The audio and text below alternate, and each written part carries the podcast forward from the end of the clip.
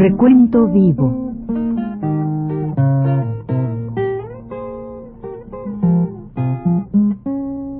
Mis décadas.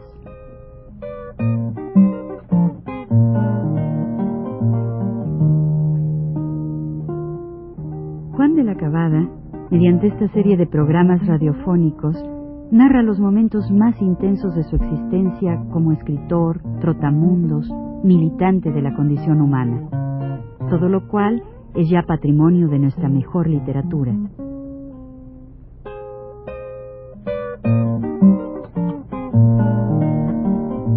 Con ustedes, Juan de la Cabada.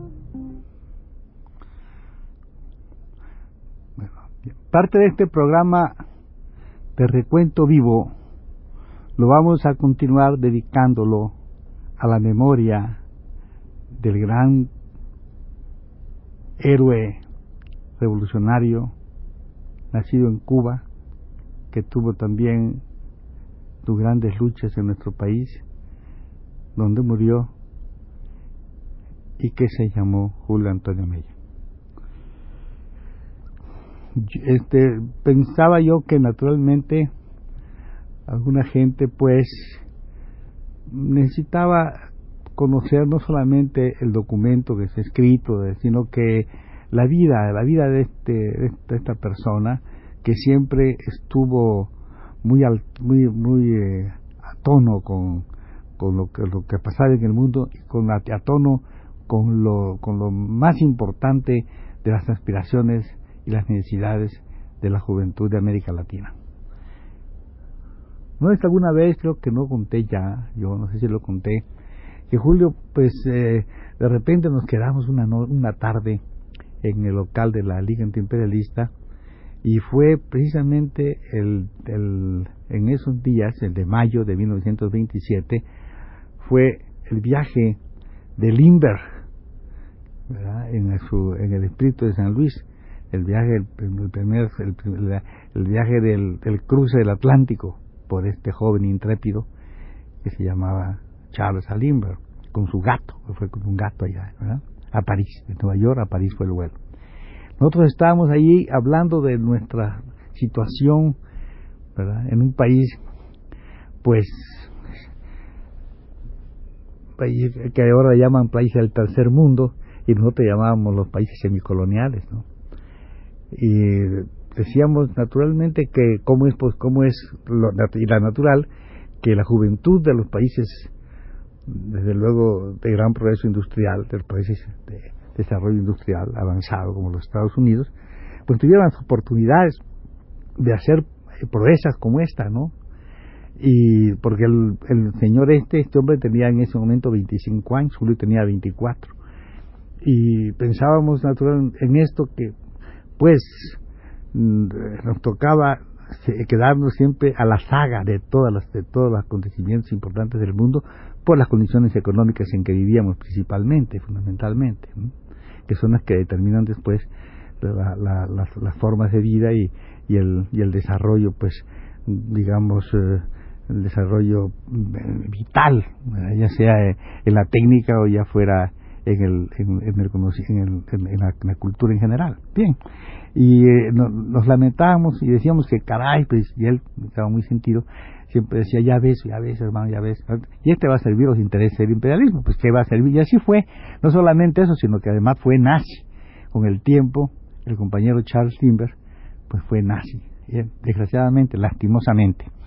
Julio además tenía así mm, muchas, muchas cosas así como de niño, porque estando en su trabajo muchas, algunas ocasiones, él pues me, me decía así en voz baja, como que va a cometer un ligero pecado. Oye, mano, vamos al cine. Decía así en voz baja, yo lo hay una película de, de Greta Garbo, vamos a ver. Sí, cómo no. Y nos íbamos a ver la película de Greta Garbo. Vimos la primera, una de las primeras películas, creo que la primera de Dolores del Río, que se llamó Resurrección, una obra de, de León Tolstoy. Y, y, y todas estas, estas, estas, estas cosas que un gran hombre como Julio pues tiene no eh, esos recatos ese esa esa a veces un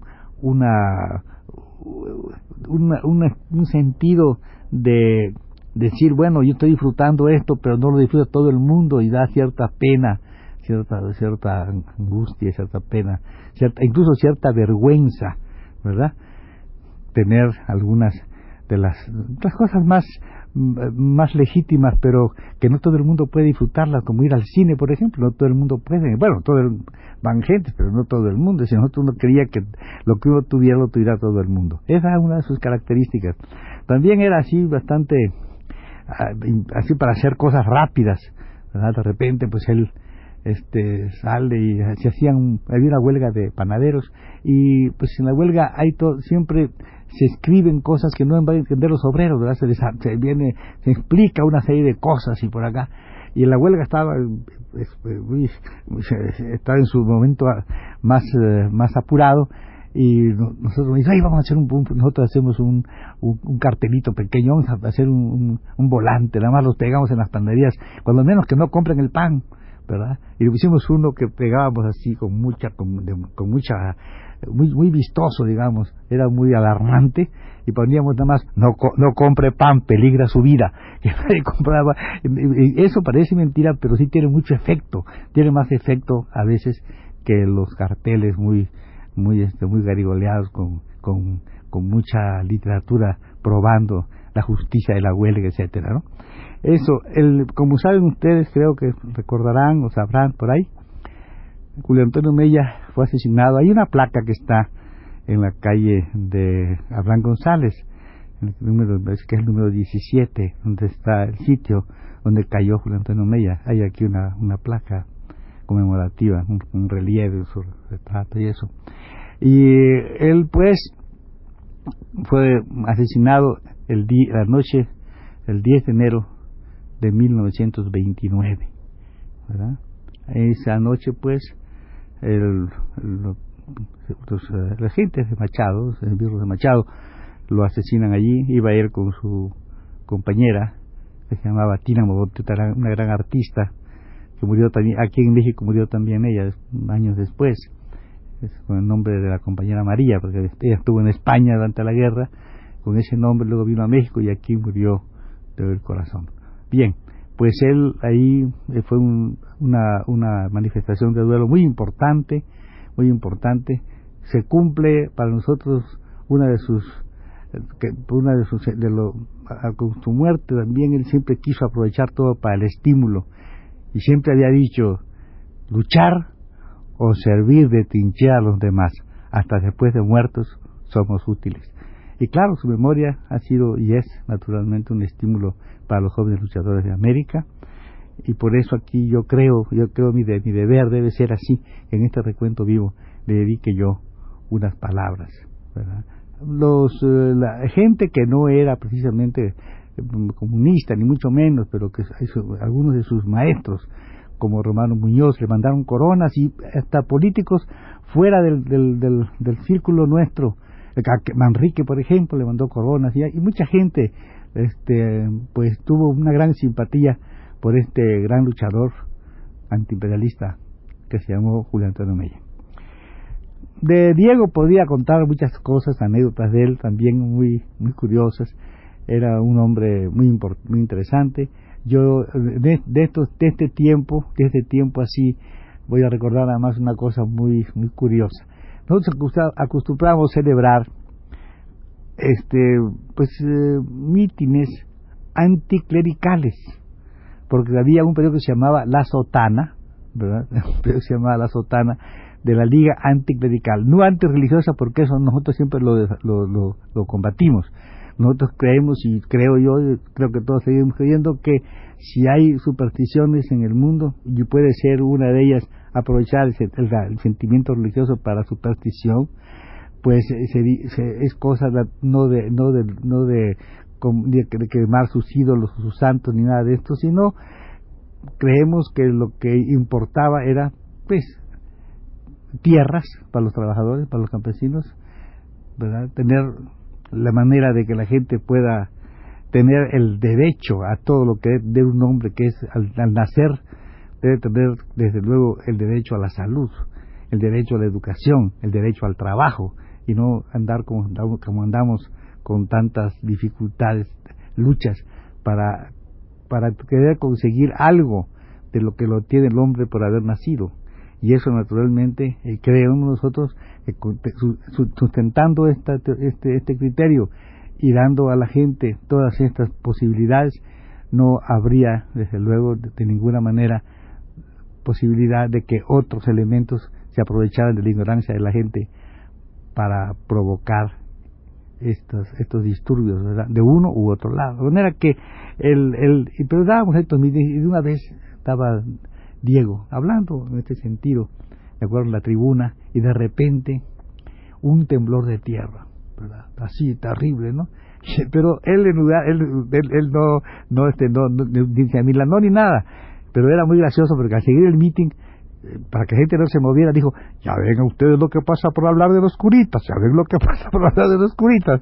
Y la gente empezó a reír y así pasó naturalmente esta, este bamboleo momentáneo de unos unos, unos un minuto creo, pero que en esos momentos ya saben ustedes que parecen, parecen mucho tiempo.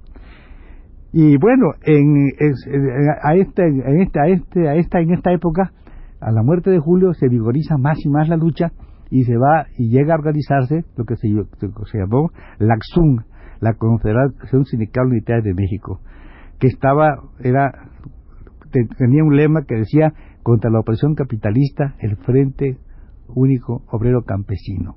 Y efectivamente, la, la o sea, la Sindical Unitaria, tenía en su, tenía en su seno unos 300.000 campesinos cuando empezó todo el grupo de, de, de Úrsulo Galván y, y, y, la, y, la, algunas, algunas obreras como la Confederación Obrera de Jalisco, la Confederación Obrera de Jalisco, que, es la que estaba Siqueiros trabajando, este, la Confederación Obrera de Tamaulipas, en que estaba Campa trabajando, y otros organismos de organizaciones de diferentes lugares de la República, ¿no?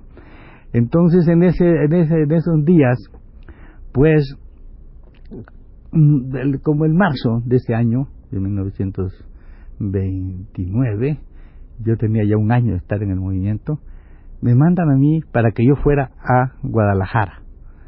Yo fuera a Guadalajara a, pues a llevar una propaganda, ¿verdad? Porque la contra contra precisamente para no para no que no fueran utilizados los trabajadores en esta lucha de fratricida de lo que se dio el cristerismo, ¿verdad? Así era ahí voy a contar yo lo que sigue y va a empezar una, una, una, una, cosa que contaremos ya que se llamará después, eh, aparte del de recuento vivo, Estancias a la Sombra. ¿Mm? Bueno, hasta la próxima pues.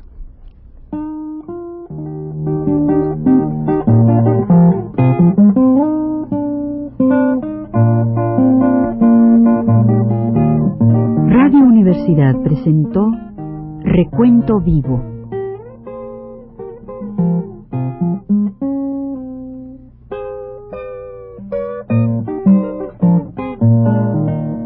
décadas por Juan de la Cabada.